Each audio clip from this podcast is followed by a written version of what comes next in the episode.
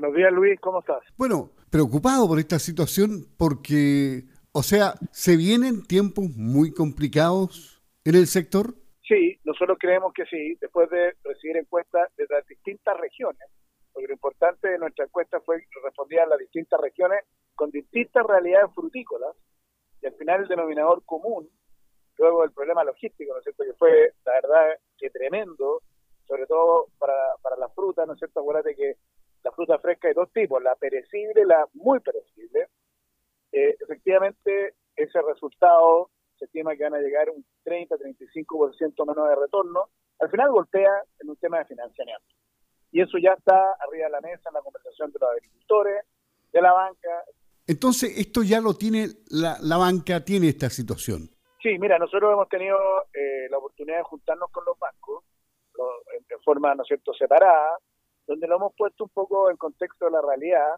Es, importante decir que el negocio frutícola sigue siendo un buen negocio. ¿eh? Sigue siendo un buen negocio, de todas maneras. Claro, la fruticultura sigue siendo un buen negocio. Nosotros seguimos exportando nuestros productos, ¿no es cierto? Todos los productos, ojo, toda la fruta que llegó bien a destino, se pagó muy bien.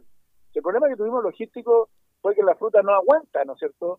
60, 70 días en condiciones de frigorífico malas condiciones, ¿no es cierto?, de refrigeración, como consecuencia la fruta se estará. Pero nosotros seguimos con nuestro programa activo, hay compradores, ¿no es cierto?, dispuestos a comprarnos, por lo tanto, este negocio sigue siendo un negocio eh, con tremenda proyección. Ahora bien, eh, ¿qué podría pasar o qué tiene que pasar para que cambie el panorama, digamos, a futuro? Bueno, claramente que en la medida que se vaya solucionando el tema logístico, Hoy día se estima que esta temporada no va a ser también óptimo eh, logístico, sin embargo ya se están tomando todas las prevenciones, ¿no sé, las medidas para mitigar esto.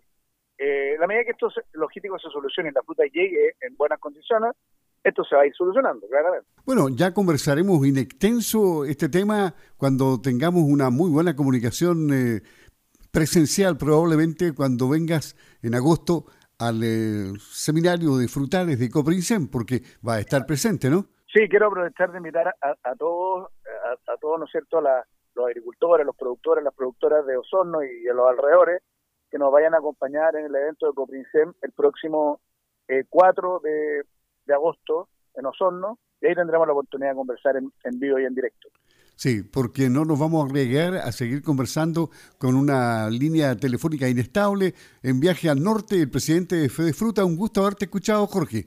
Muchas gracias a ti, Luis. Cualquier cosa estamos en contacto. Ok, adiós.